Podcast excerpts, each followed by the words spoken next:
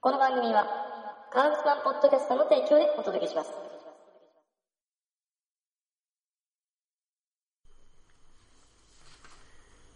はい、どうもこんにちは。後藤ロレンスと、大峰のの、えー第2回後藤ロレンスの週刊ミラクルラジオの時間がやってまいりました。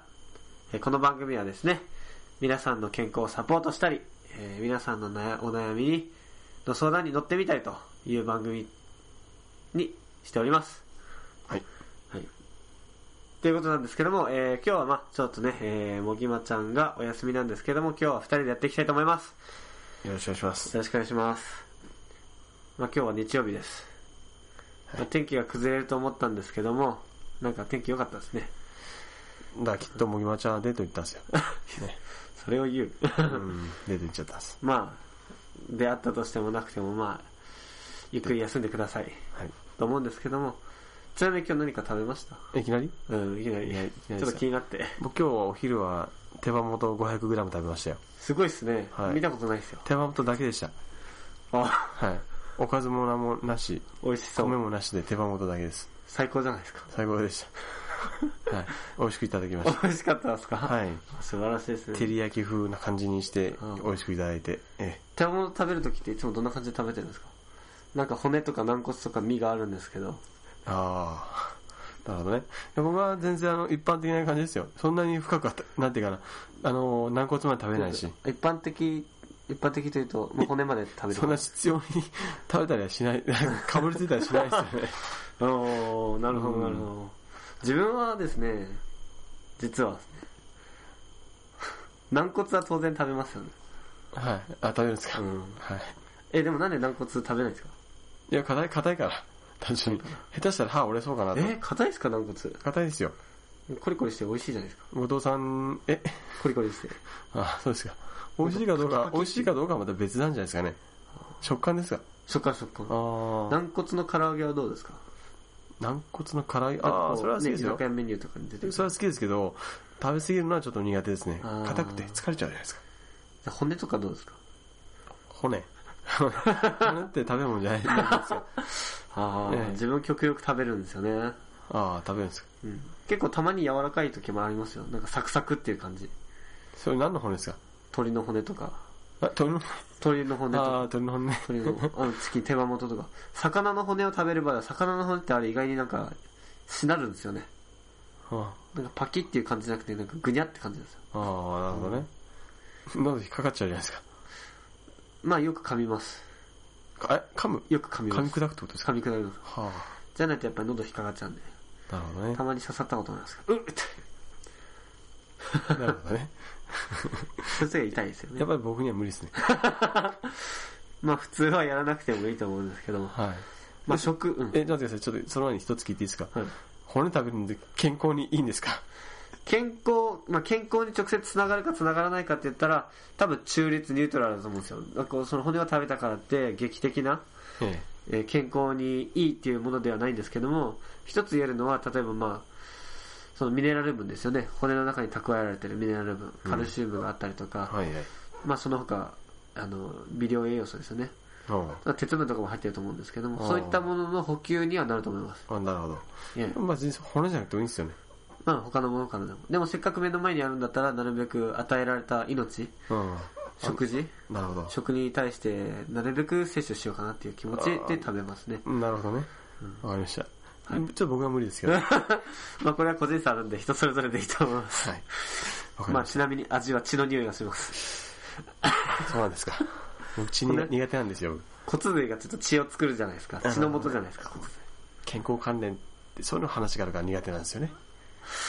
まあたまにね、ええ健康関連だとあると思う解剖学とか。えー、 で、今日の本題の方は何ですまか、あ本題、まあちょっとチキンの話したんですけども、まあこの前振りも理由があって、ほ最近ちょっとね、話題がちょっと小耳に挟んだんですけど、なんかね、セブンイレブンのサラダチキン。う。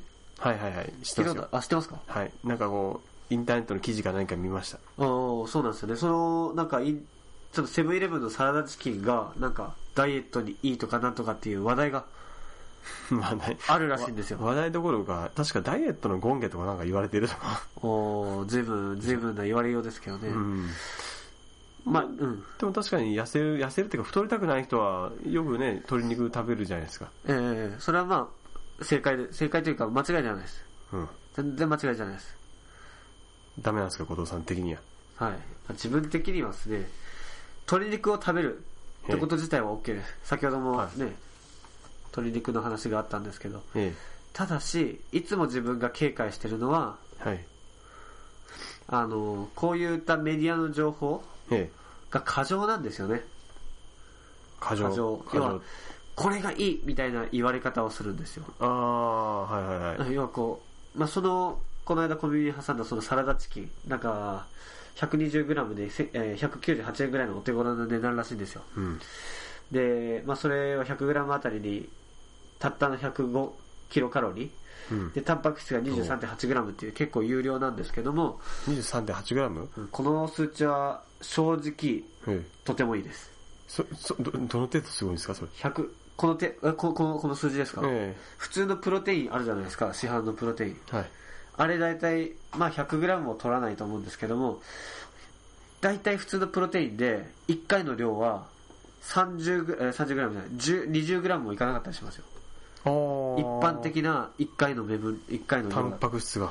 おうよっぽどスポーツ選手が、こう、有名どころだったら、うーん、30g 超えとかあるんですけども、うん要は人工的に生成されたプロテインと同じぐらいに天然のがた取れるってことですよ。おーすごいじゃないですか、本当に。って思いますよね。 100g あたり ?100g あたり23.8。グラムなんですよね。タンパクあのチキンって 190g ぐらいなかったでし多た分もっうちけょっとあると思いますよ。だからまあ簡単に言うとこれの2倍ぐらいあるんじゃないですか。おーすごいじゃないですか。まあすごいですよね。んただし、確かに、えープロテインの質とかはいいんですよ。チキンは。ボディービルダーとか言われる職業の人たちも、まあ率先して食べる食物なんですけども、んじゃあだからってこれが、じゃあ、ダイエットとかそういったものに全て解決する食材かっていうとそれは違います。ほう。うんで、その小耳に挟んだのは、あたかもそれが、もうこれは完璧な、もうパーフェクト食品でダイエットするのはこれしかないみたいな言われ方なんですうよ。んまあ、大人買いしてる人もいましたよ。あーやっぱり、うん。そういった話を聞くともう、真っ向から対決したくなるんですよね。あなんか世の中でこうトマトが言ってたらトマトがこうね、スーパーから消えたりとか、あ。うん。なんかバナナダイエットとかなんかいろいろあるじゃないですか。バナナ納豆とかね納豆とか。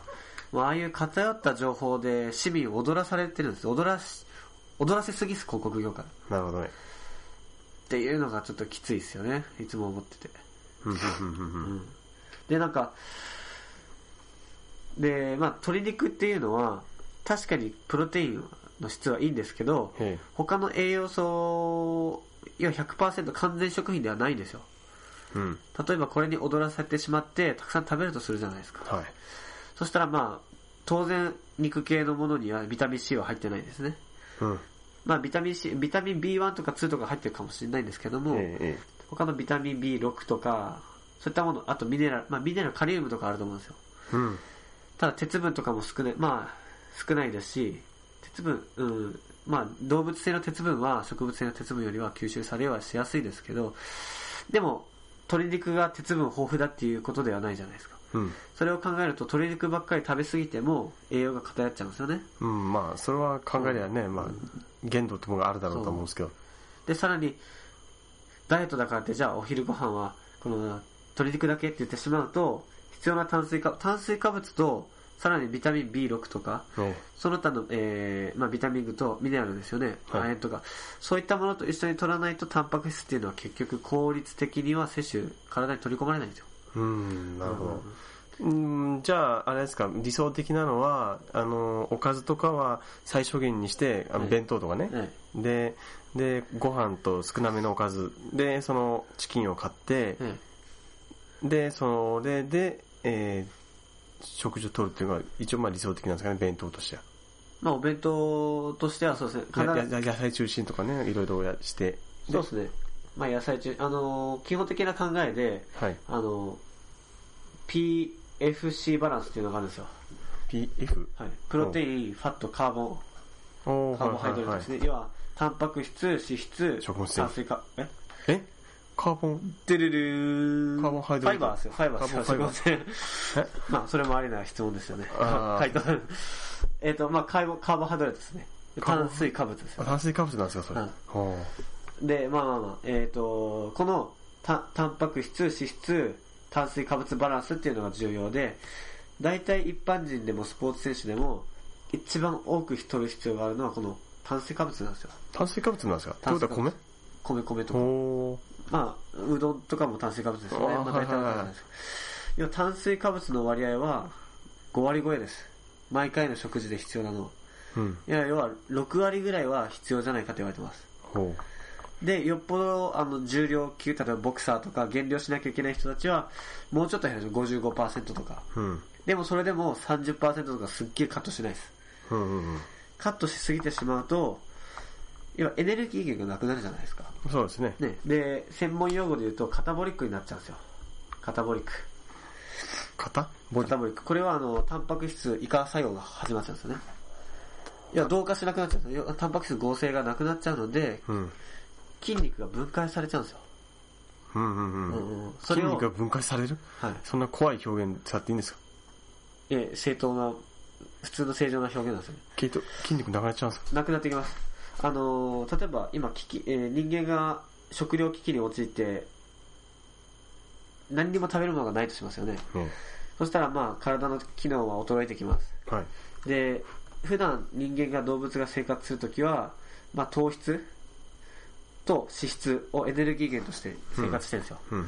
で、大体の生活は5割ですね。5対5。えー、半半々ですよね。うん、そうなんですかそうなんですよ。で、例えば、まあ、スポーツ選手で、えーまあ、瞬発系が多かったりすると糖質が多くなってくるんですけども、消費するエネルギーの中では。はい。ただし、えー普通の生活では半々なんですよ。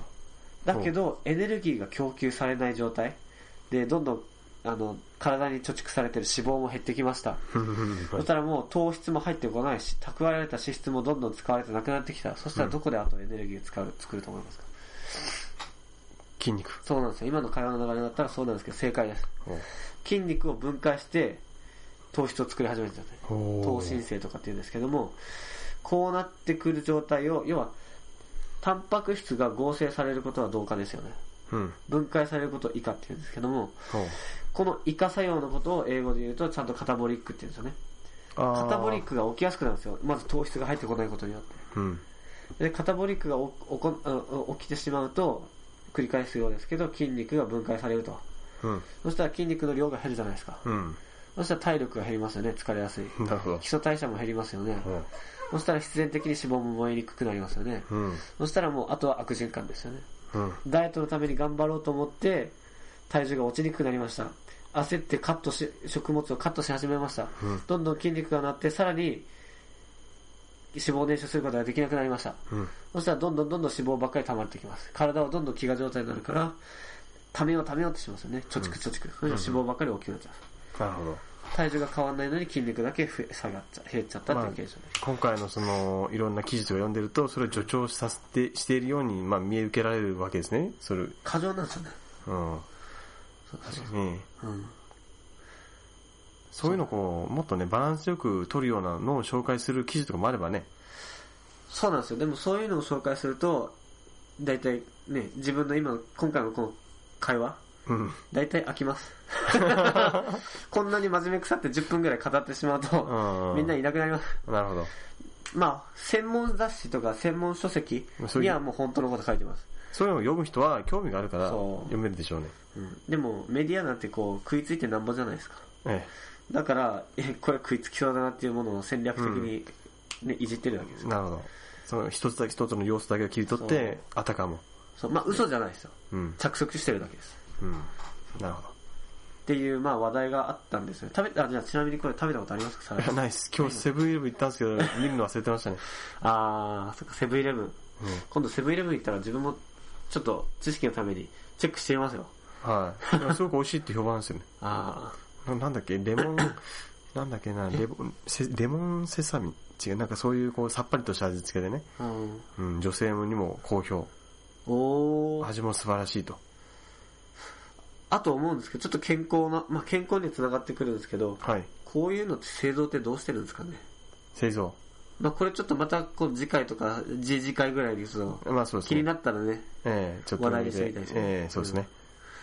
まあ、っていう感じで、まあ、時間も時間なんで、そろそろ締めていきたいと思うんですけども、まあ、こんな感じで、あなたのお悩みを聞いたりしたいと思ってます。ど、ど、ど、ど あ、はい。微妙でした。すいません、なんかまだ第2回でぎこちないんですけども、まあ、健康相談とか何かあればお問い合わせとかいただければと思います。まあ、ちなみにネット検索だと、トーニングスペシャリスト後藤ロレンスでやってみると何かしら出てくると思います。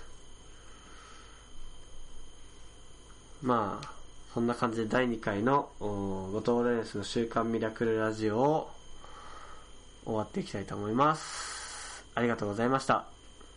ありがとうございました。